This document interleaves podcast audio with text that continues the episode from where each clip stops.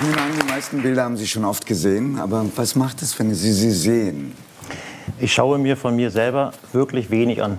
Hm. Weil jetzt auch gerade ist mein Herz wieder, hat ein paar Schläge mehr. Und äh, ja, das ist natürlich mein Leben, da hängen so viele Emotionen dran.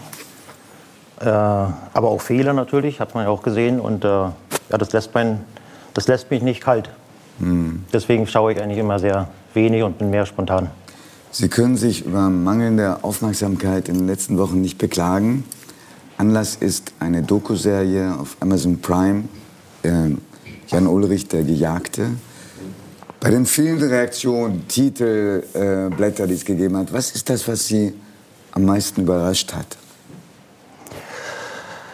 Äh, am meisten habe ich doch überrascht, dass das Versprechen, was Konstantin hat das ja äh, mit mir zusammen gemacht, die zwei Jahre, Filmproduktionsfirma, äh, ihr Versprechen gehalten hat, das Welches? wirklich fair, fair zu machen, mhm. über mein Leben äh, zu berichten, aber sehr fair. Und das war vorher viele Jahre so verankert bei mir, weil ich ja in, in den Jahren, also wo ich, wo ich auch sehr fair, unfair von den, von den Medien behandelt worden bin, meines Erachtens, äh, habe ich der, der Sache erst nicht getraut. Aber dann äh, ist jetzt, glaube ich, eine faire Geschichte rausgekommen. Darf ich Sie fragen, warum Sie sich unfair behandelt fühlten? Äh, weil man auch zum Anfang, gerade zum Anfang, äh, ein Geständnis von mir einfach rauspressen wollte, wo ich äh, nichts sagen konnte, aus verschiedenen Gründen. Und man einfach mich nicht in Ruhe gelassen hat, meine Familie. Ja, und einfach verlangt hat, dass ich jetzt mich dazu äußere.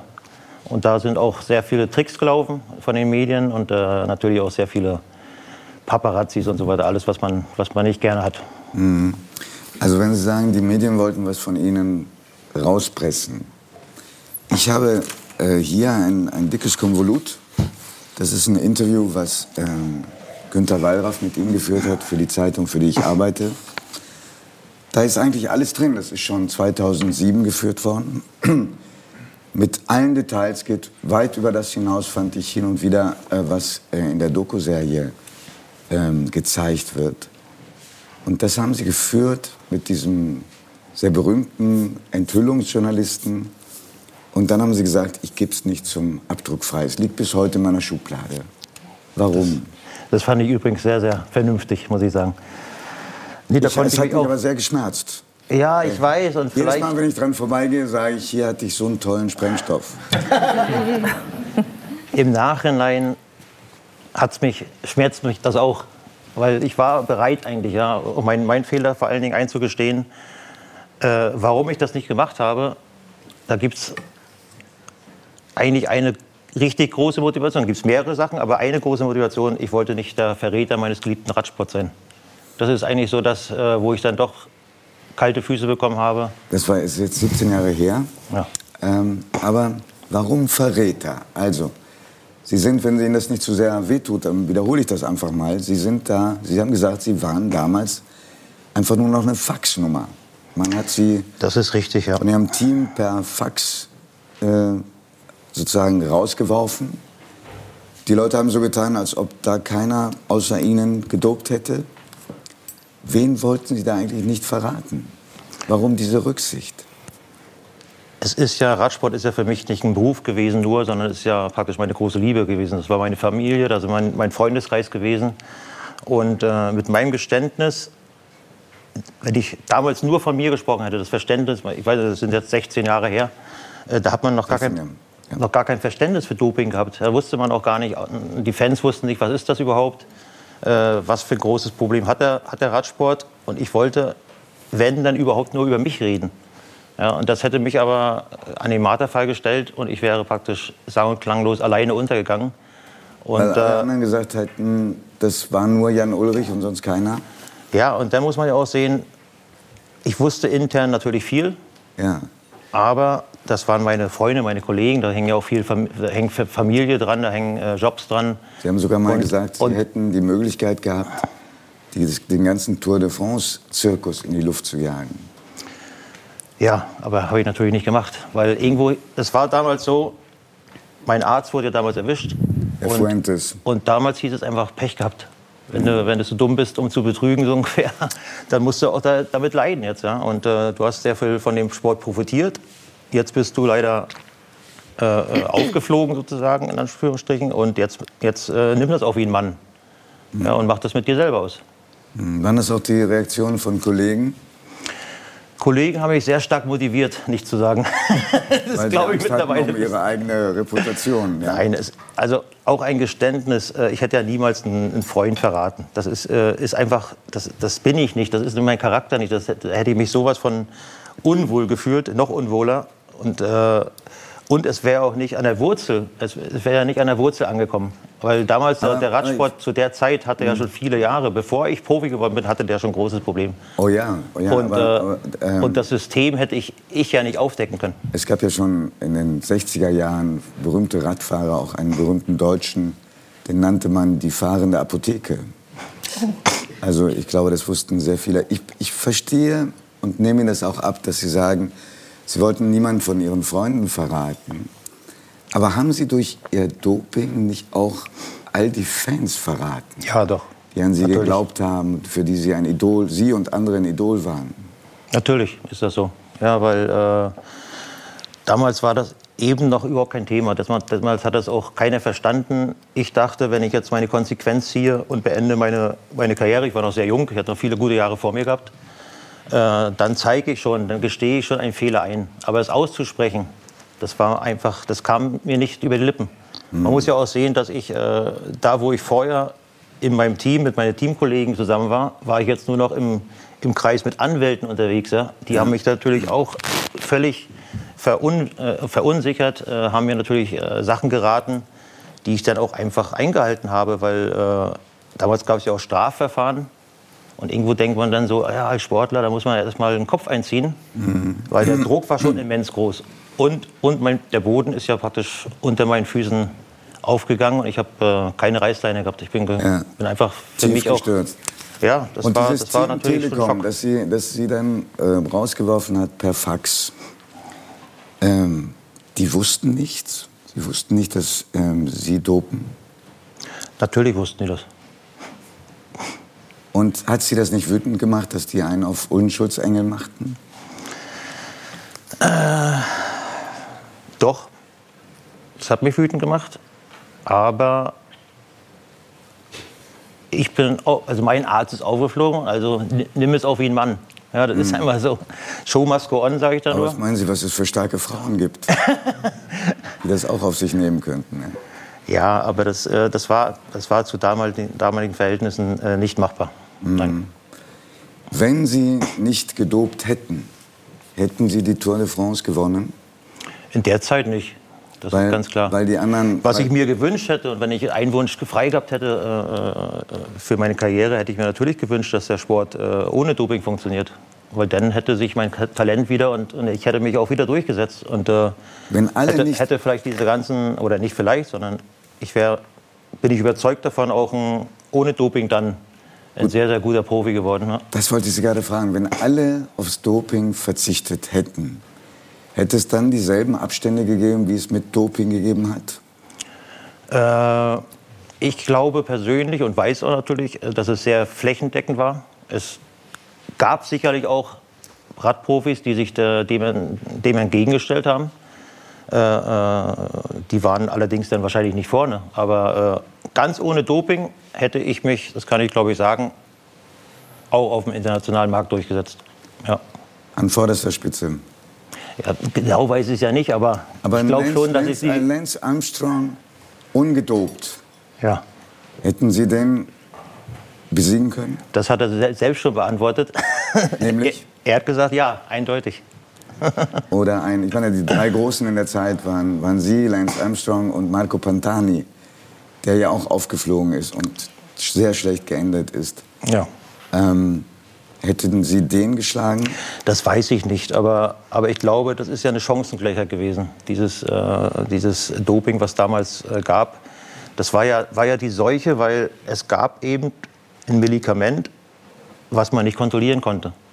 Ja, und das war so weit verbreitet, dass man sich, dass jeder irgendwo äh, wurde dann natürlich auch in diesen Zirk also in diesen Kreis mit reingezogen, weil, weil jeder irgendwo gedacht hat, ich gleiche mich ja nur an. Und Sie würden Ja, sagen, ich, ich will ja, ich will ja mindestens mal die gleichen Chancen haben, wenn ich losfahre. Deshalb sagen Sie jetzt zum zweiten Mal, Sie würden sagen, also Doping ist eine Art Chancengleichheit damals gewesen. Damals war das so, ja. Mhm. Und heute ist der Radzirkus sauber, Ich bin ja so viele Jahre jetzt schon raus. aber Sie haben bestimmt eine Vermutung. Ja, meine Vermutung ist also bedeutend besser. Ja, es ist äh, Obwohl die noch meines fast so Erachtens schnell sind wie Sie damals. Ja, aber es sind doch 20 Jahre in, in, äh, schon ein Unterschied. Und äh, die Fahrräder sind leichter geworden, Trainingsmaßnahmen, Ernährung ist bedeutend besser geworden. Das äh, kann ich mir schon gut vorstellen. Und glauben Sie, dass Ihr Beispiel und das von Lance Armstrong und das von Marco Pantani, dass die auch den einen oder anderen heute abschrecken zu dopen? Auf alle Fälle. Also das ist ja, man hat natürlich daraus gelernt. Ja, und äh, heute ist man, heute haben auch die, äh, die Anti-Doping-Verbände ja, oder Ver Vereine, oder wie willst du sagen, die haben halt heute auch bedeutend mehr äh, finanzielle Unterstützung. Ja, und äh, wenn man was hört, man hört sehr schnell was, weil der Radsport ist ja eine kleine Community. Community. Und äh, wenn man was hört, dann, dann wird sofort äh, auch äh, an die Hersteller dieser Medikamente rangegangen. Es, wird, äh, schneller, es kommt schneller zu Anzeigen. Man kann äh, mit Gefängnisstrafe rechnen. Äh, das ist ja alles bedeutend besser geworden. Ja.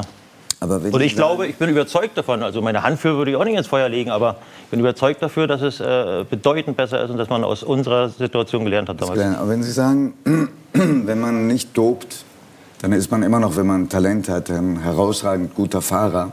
Natürlich. Für einen Pantani zum Beispiel stimmte das nicht. Nachdem der wieder fahren konnte, ist er immer nur hinterher gefahren. Das stimmt ja so nicht. Nein. Er hat nie wieder einen großen Sieg gehabt. Ja, der ist ja rausgenommen worden und danach hat er seine, seine Probleme gehabt und er hatte sehr, sehr, ich kann das nachvollziehen, aber er hatte äh, seelische Probleme, mentale Probleme. Hat, Und dann äh, kann man auch, weil, weil Radsport ist ja eine der härtesten Sportarten der Welt. Wenn da nicht alles stimmt, ja, wenn da nicht alles äh, stimmt und das wird alles von diesem äh, Radprofi ferngehalten auch, ja, dann kann man auch gar keine großen Siege einfahren. Das ist, ist nicht möglich. Das heißt, der Kopf fährt mit. Absolut. Ja. Sie haben, ähm, haben Sie selber gesagt, einen hohen Preis bezahlt für das, was Sie an Fehlern gemacht haben, an Unerlaubten, an Verbotenem. Haben Sie das Gefühl, dass in diesem Land mit jemandem wie Sie härter verfahren äh, worden ist als in anderen Ländern? Äh, was das Thema Doping und äh, Bestrafung angeht, ja. Weil äh, da gibt es ganz, ganz viele Länder, die gehen damit äh, anders um. Ja, und äh, ein Beispiel zeigt mir ein Teamkollege, der auch internationalen Mannschaften äh, äh, anhängig war, der Jörg Jaksche, der von sich aus ein Geständnis gemacht hat dann. Und der hatte einfach keine Chance mehr, in diesen Sport wieder zurückzukommen. Er hat keine Chance mehr. Deutschland hat ihm auch keine Chance mehr gegeben. Und da hat man, da hat man schon gesehen, und meine Fallhöhe war ja, meine, meine Fallhöhe war ja bedeutend höher auch noch. Ja. Und äh, ich wusste schon damals, dass äh, meine Karriere beendet ist. Das, das, war, das war mir klar. Im Gegensatz zu anderen vielen aus, dem- aus Anderen dem Ländern Ausland. auch. Pantani ist in Italien heute noch Nationalheld.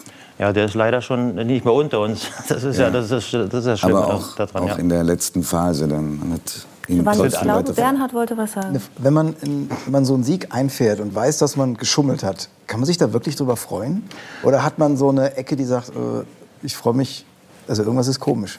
Also wenn, Nein, weil man ja weiß, was man geleistet hat. Man weiß ja, man fährt mit der gleichen Chance los.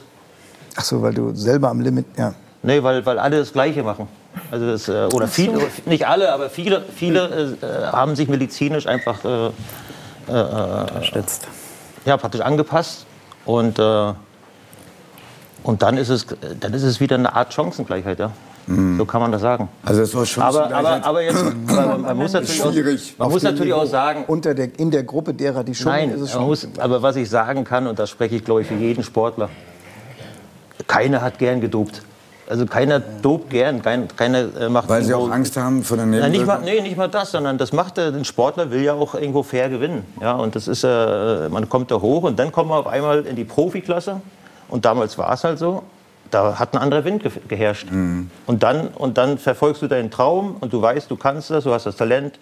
Du äh, äh, ja, steuerst alles praktisch äh, dein ganzes Leben lang auf diesen Sport aus.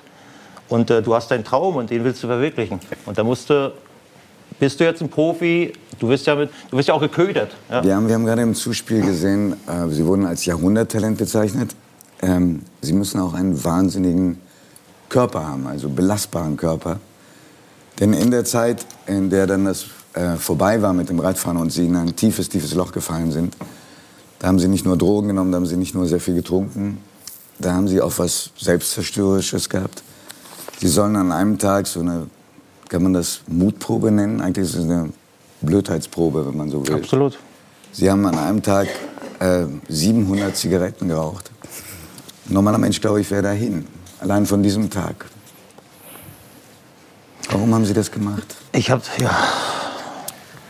Eigentlich ist in der Frage schon äh, sehr viele Antworten. Das war so eine Art, äh, nicht bewusst, aber unbewusste Selbstzerstörung.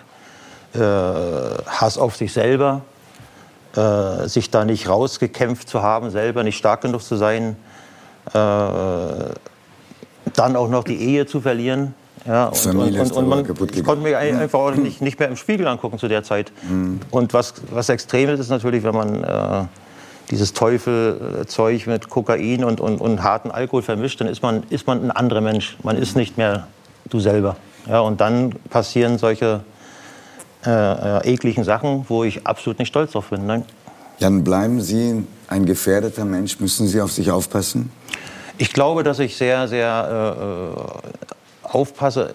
Ich versuche eigentlich meine Mitte, die ich jetzt gefunden habe, glaube ich, nach fünf Jahren, also der, das war ja vor fünf Jahren, wo ich, wo ich fast gestorben wäre durch Drogen und durch Alkohol. Äh, ich habe mich da wieder rausgekämpft und habe jetzt so, meine Mitte gefunden. Und ich kenne ja, ich kenn ja ganz oben, ich kenne ganz unten. Und jetzt, Mitte jetzt nee, Mitte fühlt sich, fühlt sich stabil an. Ja, man kann nicht mehr so ausschwenken, man, man jagt nicht mehr extrem hinterher. Äh, dann lasse ich natürlich mittlerweile seit, seit vielen Jahren Alkohol und äh, die Drogen weg. Ganz weg Alkohol? Ja. Ich habe es ich hab's nicht ganz geschafft in den fünf Jahren, muss man auch sagen. Ich hatte einen Rückfall, äh, einen kleinen Rückfall im Urlaub, äh, damals in, äh, in äh, Kuba. Aber habe mich dann, habe dann auch gleich meine Werkzeuge zur Hand gehabt, habe gleich äh, mich dann auch angemeldet, wo ich zurückgekommen bin, wieder zu meinem Psychologen zum, in die Klinik gegangen, um das gleich zu stoppen. Und das Schwere war ja für mich, ich konnte keine Hilfe früher annehmen. Ich dachte, ich habe die Tour de France gewonnen. Ich, ich habe von Anfang an aus meiner Kindheit immer gelernt zu kämpfen. Und wenn man stürzt, aufstehen, nicht rumjammern, selbst machen. Ja, das, das, das, so wurde ich trainiert und so, so, so habe ich funktioniert. Und äh, das habe ich halt nicht alleine mit mir äh, ausmachen können. Und deswegen, ich glaube, wer auch so kämpfen kann, der kann auch leidensfähig sein.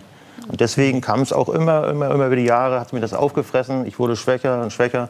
Aber ich habe mir eigentlich nicht verziehen, dass ich das nicht selber gepackt habe. Also ich habe äh, ich hab einfach keine Hilfe angenommen. Das war mein, meine große Dummheit. Heute weiß ich Was das. Sie, was Sie inzwischen getan haben, und zwar auch in richtig tiefgehender Form. Ja. Ich habe vorhin in dem Gespräch mit der, unserer Bundesaußenministerin gesagt, dass dieses Gespräch, also diese Runde, aufgezeichnet wird. Deswegen hatten wir auch noch nicht das aktuelle Ergebnis Deutschland-Dänemark im Frauenfußball. Ähm, wenn wir jetzt live laufen würden, dann hätten wir sie ganz ans Ende gepackt der Sendung, weil sie um Mitternacht einen ziemlich runden Geburtstag feiern. Nämlich den 50. Richtig. Ähm, ich bin halb Italiener, deshalb verkneife ich mir jeden Glückwunsch. Wer weiß, wozu es führen könnte. Aber ähm, was wünschen Sie sich jetzt zur Lebensmitte? Ich wünsche mir natürlich, neben den üblichen Gesundheit und so weiter, wünsche ich mir wirklich, dass ich keine Zeit mehr verliere in meinem Leben. Also ich habe äh, viele, viele Jahre mit Dummheiten und äh, Fehlern verbracht und habe äh, so viel gebraucht, dass ich mich immer öffnen kann, dass ich die, mein Leben ver verarbeite. Und das habe ich viele schöne Jahre auch mit meinen Kindern äh, versemmelt, sage ich jetzt mal. Und das möchte ich nicht mehr. Ich möchte eigentlich meine Lebenszeit, die ich noch habe, die, die zweite Hälfte des Lebens sozusagen, möchte ich damit verbringen, wirklich äh, die Zeit zu nutzen auch. Um wirklich auch äh, wieder glücklich zu, zu sein und auch lang, lange zu Auch bleiben. auf dem Rad. Das ist das Schöne daran, dass ich äh, diesen Sport äh, nach wie vor über alles Sie liebe. haben mal gesagt, das ist Ihre große Liebe. Der, das, der, Das ist meine große Liebe, wird Ja. auch immer so, immer so bleiben. Und Sie es ist so eine gute Medizin. Ja, Sie für mich ist es auch eine gute das Rad, Medizin. was wir gesehen haben, da äh, nach, beim Tour de France-Sieg, noch zu Hause hängen. Korrekt? Ich habe sehr, sehr viele alte Sachen natürlich aufbewahrt und äh, wir sind auch dran, vielleicht nächstes Jahr oder übernächstes Jahr ein Museum mal aufzumachen. Okay. Und da gibt es viel Interesse und äh, ja, das ist ja eine Und kleine was werden, Geschichte. Sie, was werden Sie morgen tun? Wenn ich dann wieder zu Hause angekommen bin, ich werde ja morgen lange mal- gebraucht. Äh, Ich bin ja aus Freiburg gekommen, genau. Um 4 Uhr Und aufgestanden. 4 Uhr aufgestanden, hierher gefahren, weil äh, ein Versprechen muss ich, halte ich auch ein. Also da haben wir auch keine Zeit und Mühen gescheut und morgen geht es wieder zurück. Und dann werde ich äh, mit, mein, mit meiner Freundin abends essen gehen und die ist auch vor, kurz, vor kurzem 40 geworden. Also wir haben ein 90-jähriges dieses Jahr.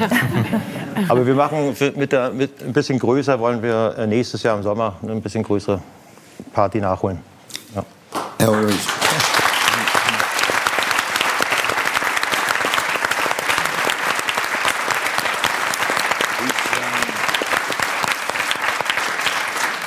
Fast sinnlos zu sagen, es gibt niemand hier in der Runde und bestimmt auch nicht im Publikum hier im Studio, der das Doping gut heißt. Aber Absolut. mir imponiert es zutiefst, wie Sie heute hier geredet haben. Ähm, das